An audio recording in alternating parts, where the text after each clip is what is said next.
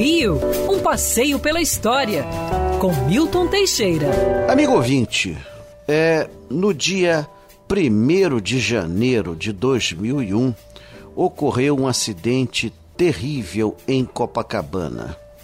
É, aquela época, os fogos de artifício do Réveillon eram colocados na areia e qualquer um podia chegar perto, alguns até perto demais.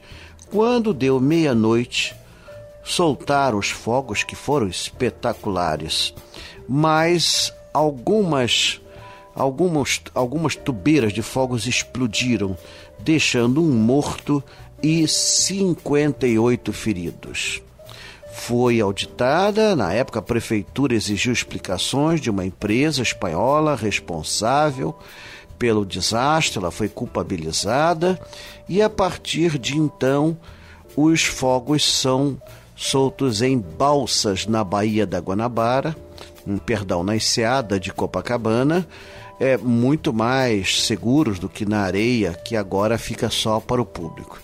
Naquele ano de 2001, ah, os fogos foram realmente muito bonitos, apesar dessa tragédia. Eu tive a oportunidade de estar lá e assistir tudo do alto da varanda do Copacabana Palace Hotel, onde passei um dos mais lindos réveillons da minha vida. Só no dia seguinte soube dessa triste tragédia que marcou o primeiro réveillon do milênio. Quer ouvir essa coluna novamente? É só procurar nas plataformas de streaming de áudio. Conheça mais dos podcasts da Band News FM Rio.